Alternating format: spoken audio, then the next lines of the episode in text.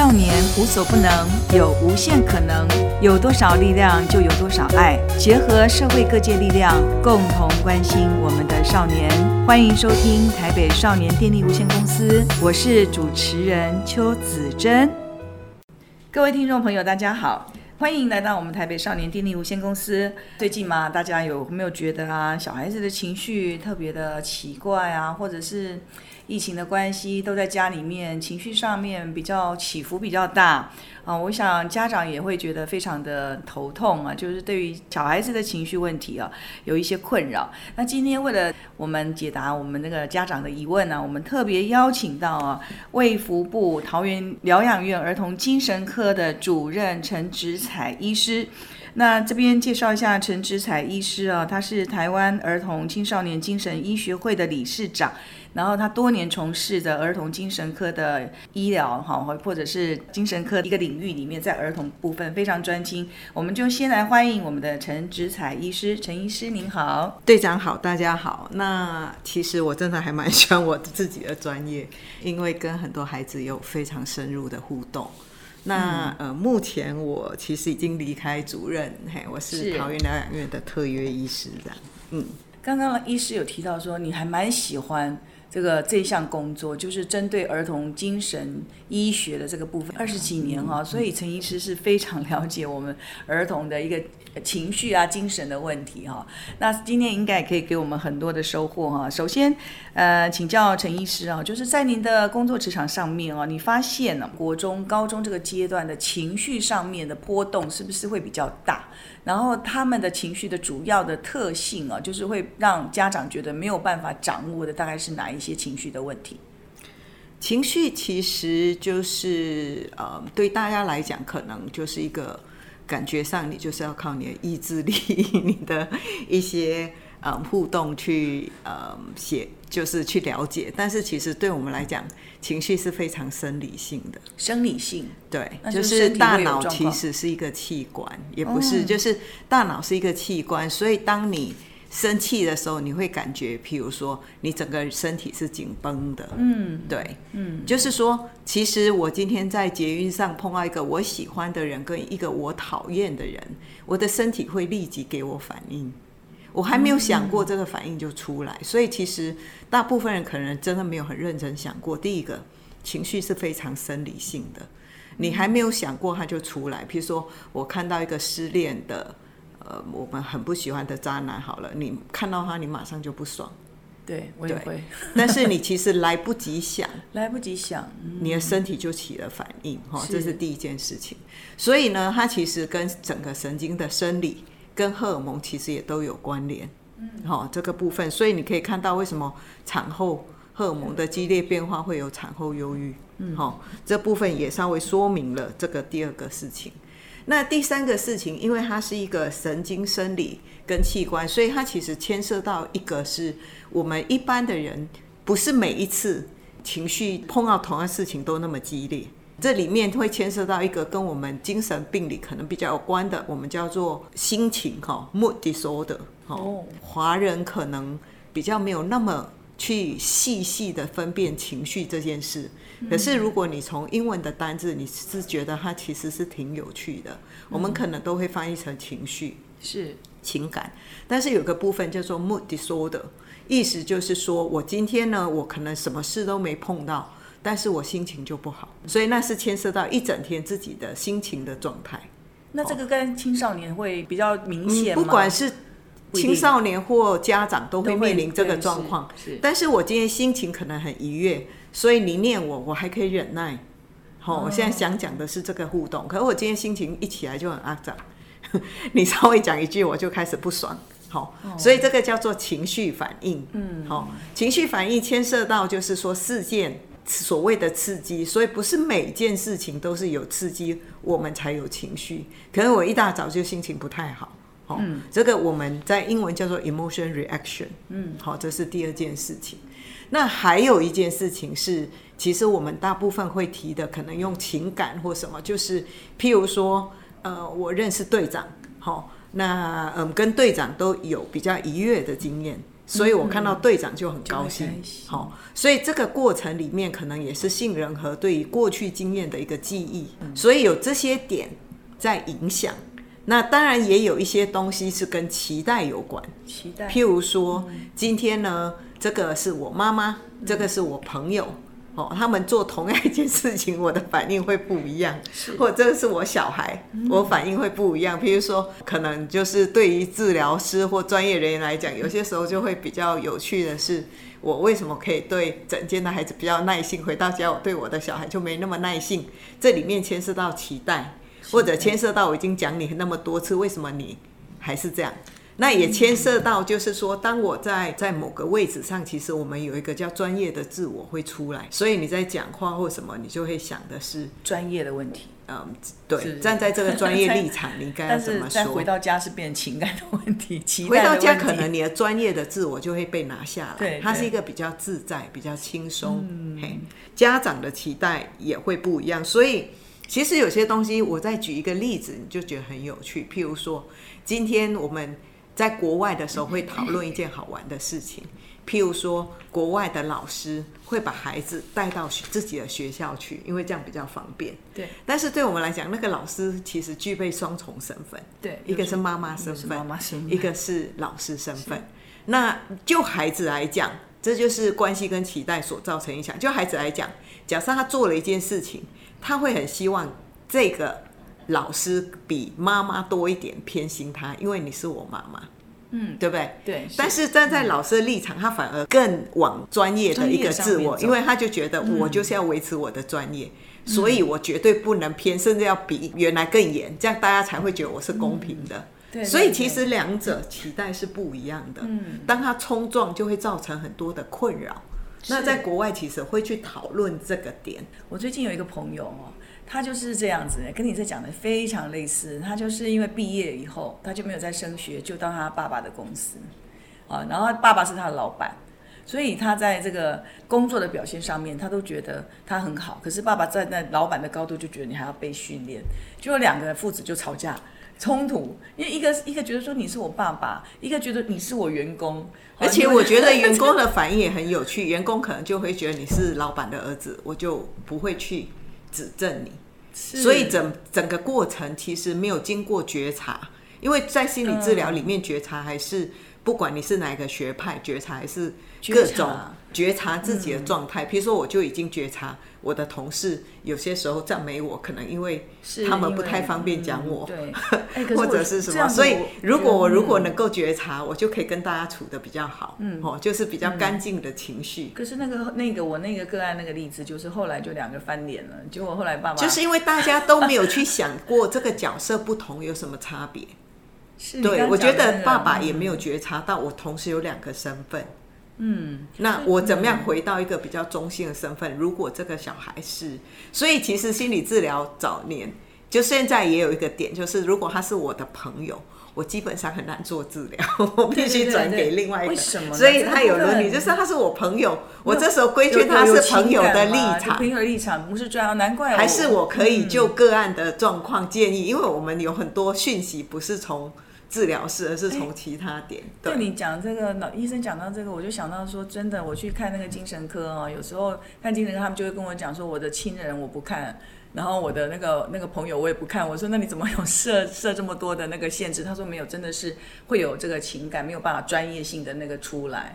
就是这个，那父母父母亲也是对孩子，他可能在期待上就是会比较多多的期待。老老师，你刚刚讲了三个词，我对这个三个词哈挺有兴趣的。一个是情绪，一个是心情，一个是情感。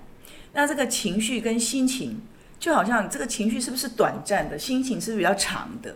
那那我们怎么父母怎么知道说他这时候的是情绪还是心情？就像医师讲的，我一早起来我也没发生什么事情，可是我就心情不好。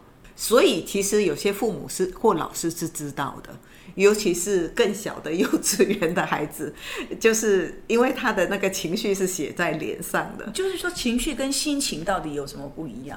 就是一个是心情是没有是任何因素，所以你可以看到说，幼稚园其实因为他的表情是写在脸上，所以老师就会稍微提到说，哦，这个孩子今天状况不对，所以不要扫到台风尾。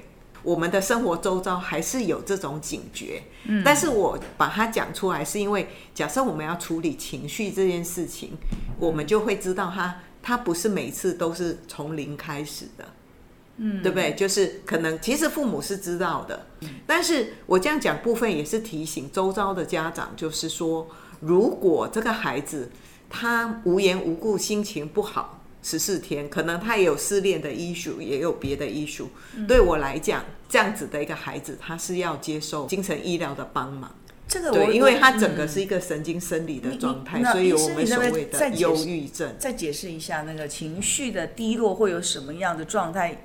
家长可以了解说，要十四天这样的情形情形，就是两周。即使是他有一些，现在目前 DSM-5 可能也包括，就是说这个人可能上轻，可是他超过两周，他的情绪还是没办法起来，起来，他是应该要接受一个治疗。嗯，这里面其实当然也牵涉到我刚才讲的，大脑是一个神经生理的一个状况，嗯，所以呢，我们有些时候就会出现无缘无故的开心或难过。所以就有我们所谓的躁郁症。那我只是提醒家长，其实孩子他在忧郁的时候跟没有忧郁的时候，他的求助跟谈话也是不同。你会知道说他在忧郁的时候，他就比较不想要找人帮忙，哦，想事情就更负面。当他情绪好一点的时候，他就可以接受。所以我现在这样讲部分，只是提醒说，其实我们人的脑力在应付所谓的压力这样子的事件的过程里面。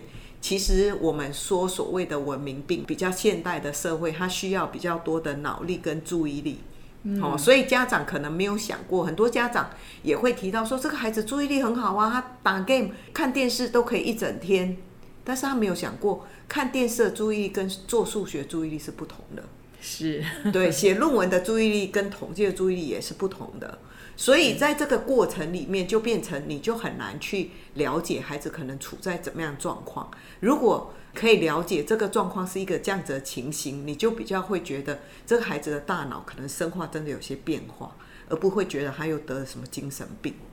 对，对我们来讲，他现在是一个比较大脑的科学。对，你会去看这些点，他可能不像神经这样子，就是说中风你就一只手不能动。对，可是忧郁症哈，刚才队长讲忧郁症呢，你就会发现，如果你有机会接触到预期的孩子，你会觉得在那一阵子他想东西都很负面，嗯，有些时候也不太吃，所以他影响的层面其实蛮广的。嗯，在思想性，他可能所有东西想的都比较负面，而且一一个有趣的研究会发现，即使是快乐的事件，在郁症的孩子比较难被快乐事情感染。一般的孩子比较容易，所以只是让家长知道说，你不把它调高一点点，哈或者所谓的就是吃药或什么不太好。但是我的意思说，我觉得对我来讲，吃药不吃药都是。可能要做效益评估，要不然他完全无法调高，他无法感受任何快乐。那家长要怎么去陪伴这样的小孩？因为我知道说，忧郁症的人呢，不管是成年或孩子，其实最需要的就是陪伴嘛。因为他可能你跟他说什么，他也听不太进去。在陈医师的个案当中，你都是怎么帮助这些孩子的情绪？除了倾听，好，那家长是不是有一些期待放进去的？所以对于孩子的治疗没有办法。我想所有的人都会有一些期待。哦，这期待是正常。譬如说，我希望孩子好，那很多时候我们的胃教也是一样，我们会建议孩子起来动。可是郁症的孩子，他有些时候就觉得他就是全身没办法起来动，所以在这过程里面，假设是我们就会看到他在恶性循环。对，所以在这种过程里面，除了陪伴，假设是我们也会在这一块做一些沟通上面的协助，嗯嗯，可能我们就会跟孩子解释，就跟孩子解释，譬如说孩子可能就会觉得爸妈都不了解他，但是孩子现在常常会觉得 爸妈都不了解。那我就会问的更细，我就会更细说，你希望他了解什么，或者你要不要举个例子让我想想看？是是，好，因为有部分是你怎么样讲。哦，你希望爸妈了解什么？因为我们也不是每件事情都希望爸妈了解，不是吗？那个孩子就可能说，比如说他已经明明在一起啊，爸妈就一直在那边唠叨啊，哦，要他去动啊，或什么什么。后来我就想了一下，我就跟他讲说，有没有想过说，其实父母也是啊，希望你可以动，但是他们用的方法好像对你来讲是恶性循环。所以有没有可能你也可以跟爸妈做点解释，就是跟爸妈说，我现在因为很在疫情，所以我暂时有点没办法马上动。那你可以想想看，也许父母也可以拉开窗帘，让阳光进来。光对孩子的抑郁症的影响也是有一些。现在的孩子没有成婚，他的大脑是没有节奏的。那在没有这样子的一个节奏底下呢，孩子的生活是很时间感是很混乱的。比如说，我们有些时候不用闹钟，我大概知道我现在要起来，我要干嘛。这就是你身体的时间感。嗯，对。所以呢，第一个是我们就让孩子提到说，那你就告诉父母你要做什么。那如果父母碰到挫折，其实父母也不一定要只在那边生气，可以把自己的期待说出来。其实我只是希望你快一点好，这样子会不会给他很大压力？就是我可能 我我会比较站在就是说，当我们。回到每个人都是一个人这件事情来讲，嗯，我可能就会在想说，因为我觉得抑郁症你自己也很不舒服嘛，是不是把感受讲出来？就说这个好不是我的期待，而是你自己也很不舒服，不是吗？那因为我是你的父母，就很想帮你，希望你你了解上，所以这个好不是只有我，因为家长可能确实就像队长讲一堆 OS，你希望我好，就是要马上去上学，马上去赚钱，马上就会有一堆 OS，所以没有办法，所以其实你可以先站在个案，因为很多家长其实人也蛮好，他不是这样想，他只是觉得你这样一直生病这样好吗？而且忧郁症的这种病好像跟一般感冒不一样，感冒几天就好了，忧郁症好像不知道什么时候好。它就是一个比较是慢性的一个过程。所以家长有时候会很急，不知道怎么帮孩子，因为那种会有那种无力感。除了带去医生，我看到很多家长就是除了跟医生讲以外，他们好像也寻求不到什么帮助，然后就一直觉得说孩子一直这样，不知道该如何是好。是因为他是更生活的，而且我觉得。家长有些时候也会有一些困难，因为当一个人在心情不好，就有一点像当我的大脑都无法去比较理性的抉择的时候。哦，举个例子来讲，像你去度假，你会想看小说还是想看统计？你为什么会做这个选择？当然，我有一些喜欢数学之优的孩子，他在我的。团体治疗中间的休息时间是看数学，看数学，G two。但是像我可能会比较想看，看小说，对，看小说。所以，但是你会做这个决定，在你还没有思考的时候，或者还没有一个进度的时候，你会这样想的原因，其实你是跟着感觉走的，因为你就会觉得想到统计，你可能过去的经验或怎么样，你会觉得哦，那好像压力就比较大，好，比较费神。陈医师，你在治疗的个案当中啊，大概要多久的时间哦？就告诉父母说，你大概要陪伴这个孩子多久时间，才看他慢慢好起来？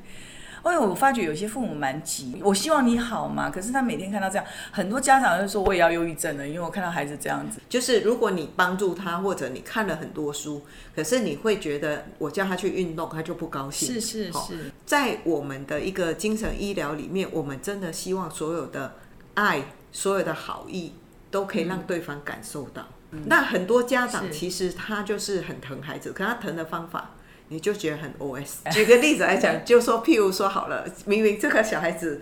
基本上很享受，这个妈妈就会一直觉得你要吃比较多啊，就是哦，你实在太瘦了。然后我就觉得，我妈妈也会觉得我太瘦了。我常常会觉得我女儿很胖。对，哦，那是另外一个环节哦，就是觉得太瘦。但是我只举这样子，我妈妈就会一直觉得哦，你实在太瘦了。可是我就觉得我好像也好想减重，所以这里面我觉得到底那些期待是谁的？那回归到这个点的状况，就是假设我可以回答妈妈，我虽然很瘦，我也很重视哦，我也很健康，你放心好了。对，这个沟通就没事。他可能用胖瘦来决定哈，在老人家就觉得他喜欢养一个有福气的女儿。然后对我们来讲，我们比较外貌协会就觉得我想要，我想要瘦，哎，对，想要某些形象。我们的孩子都想瘦，对，所以这时候我觉得重点是怎么样健康嘛。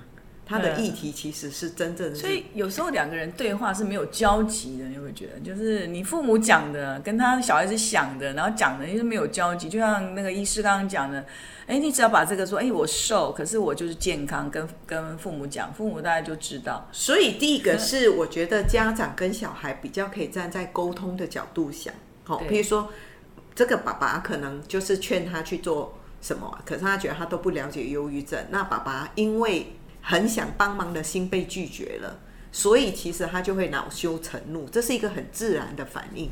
所以站在这样子的立场，我们建议第一个家长，我们会建议比较是沟通的部分，譬如说家长可能可以把先把期待丢出来，就是说，哎，某某某，其实我觉得你在抑郁症里面也很不舒服。嗯、那要不然就是你起不来，那我就是打开，打开或放一些音乐，看能不能让你嗨一点，对不对？我们其实也有一些，这是就叫做被动式的改变环境嘛，这是一个。那这是一个沟通。那沟通的部分，我觉得应该要回到我们的目的是什么？父母希望我胖或希望我瘦，其实重点还是希望我健康。健康，对。哦，就觉得你这样子节食会不会太不健康了？所以回到健康本身，那我举一个日常生活，你就觉得更有趣的沟通是，譬如说我今天是一个青少年，那这个青少年可能就会跟我说，他我今天跟我的儿子说，哎，你要把你的袜子丢到洗衣机。那青少年因为有防卫嘛，他就很容易跟妈妈说，哎，我哪里有每一次？然后这个妈妈呢，一听就会觉得你就是每一次。然后我觉得两个吵了半天，再几次，可是还是没有回到原来。所以沟通里面，我再有另外一个建议，就是怎么样异中求同。所以呢，其实他如果说他哪有每一次的时候，这时候其实是可能他的防卫。那另外一个自尊嘛，其实我觉得心理治疗，我的老师讲了一句很有意思的话。就是心理治疗其实跟开刀一样，但是我们要避开的是防卫跟自尊。所以呢，当这个孩子这样讲，表示他其实有些自尊嘛。那我干嘛要去踩在这个点？我就跟他讲，很棒啊，那你可不可以像上次一样？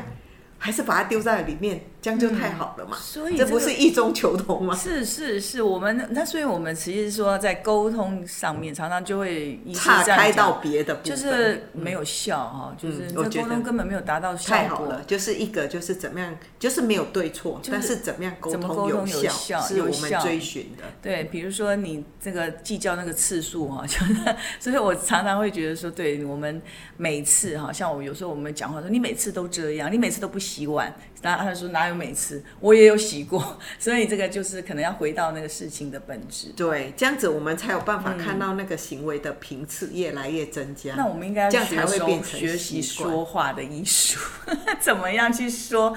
而且刚刚医生有讲到一个学习，我觉得倒不是说话，就是学习怎么样让沟通真正有效能。对，那那就是怎么说才有效嘛，哈。那意思我再请教一下，你刚刚有讲到一个，我觉得很重要，我一定要提一下。你刚刚讲到说，这个情绪低落的时候，你这时候再去跟他讲，其实是更低的，就是说可能他在这个一早情绪就不好，心情就不好，但是你现在在跟他念他，他的情绪会更往下降。但是如果你今天早上是心情蛮好的，你念他的时候，他其实无所谓。是，好，那这个觉察孩子的情绪的能力，这个父母可以学习吗？其实父母大部分是可以知道，因为你是跟他生活在一起，你可以察觉到，譬如说这个人一起来情绪就不是很稳。那其实我比较想讲的就是他情绪不稳，父母其实可能有些时候就会觉得，你看你起来又黑着一张脸，但是我是觉得这个点。这样子的反应也没有错，所以我才会说觉察很重要。嗯，所以当我知道这个点，我就会觉得说，这个是因为我对于他老是处在情绪不稳的不安。可是我现在希望他可以去执行一个工作，或者希望他去做什么的时候，嗯，这时候就牵涉到我怎么样让沟通有效。是。那在沟通上，我觉得除了意中求同，我会有三个比较简短的一个建议，就是说。其实我们在沟通很有趣的一个点是，我们的沟通效能其实是通常都不是很理想的。举个例子来讲，比如说我跟队长约看电影好了，那可能队长有事就迟了半小时哈。那大部分或者就是小孩跟我们约，然后他就迟到半小时。那这时候我们很容易有个反应，就是你为什么迟到？是，其实我们在面对一个状况，我们比较容易进入一个质问。所有的质问，他很容易引来防卫。其实他讲了一堆理由，就是队长。其实如果你小孩讲一堆理由，你就会听到觉得这不是理由，你就更生气。生气，对，嗯。可是这生气里面其实解决不了问题嘛，哈。对，所以我们现在有一点建议，换另外一个角度。好，也许你不管你用什么语气，你可以比较明确的去讲你处在怎么样的状况。好，譬如说，我现在我在这边已经等了半小时，那你也许可以跟他说，我其实不太喜欢看电影从一半看起，我们就要看下一场。所以这时候对方，因为他可能就会觉得有点歉意。如果你告诉他说，我在这边等，我真的很饿，他通常你会得到的是对不起。对，好，嗯，所以这是一个沟通的互动。其实我觉得每个人都有每个人的样子，我倒觉得要去修正，至少啦，我我当我在协助个案或家长的时候，我都会想这件事情我做得来吗？我要改变我的语言，这其实是一个习惯比较难。但是其实想法改了，语言就改了。所以我是站在这边建议沟通的状况，你到底要什么嘛？你如果没什么，你常常会引起很多的愤怒。谢谢我们陈医师来跟我们讲了啊，就是，呃，我们也收获很多哎，就是你看这个情绪、心情跟情感跟如何有效的沟通，让沟通更有效能。我们在这个孩子情绪低的时候要怎么去说话，尽量去描述自己的感受，不要去质问对方，就质问孩子。那通常你得到的回应会是比较正向的，然后站在他的立场去感受他，然后把自己的感受也说出来。好，那我觉得这个我们一定要多。多学习，而且还要多多练习。那我们先到这里哦，也感谢陈医师今天来我们现场，谢谢陈医师。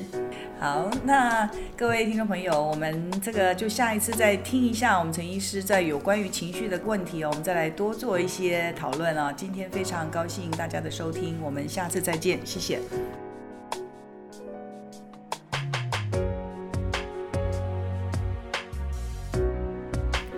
希望今天台北少年电力无限公司的节目内容让您有些收获。欢迎在各个收听平台按下订阅，请给予我们五颗星的支持，并推荐亲朋好友一起收听。若有相关问题，可以到 FB 粉丝专业台北少年花露米咨询，连结放在资讯栏中。台北少年电力无限公司，我们下次见。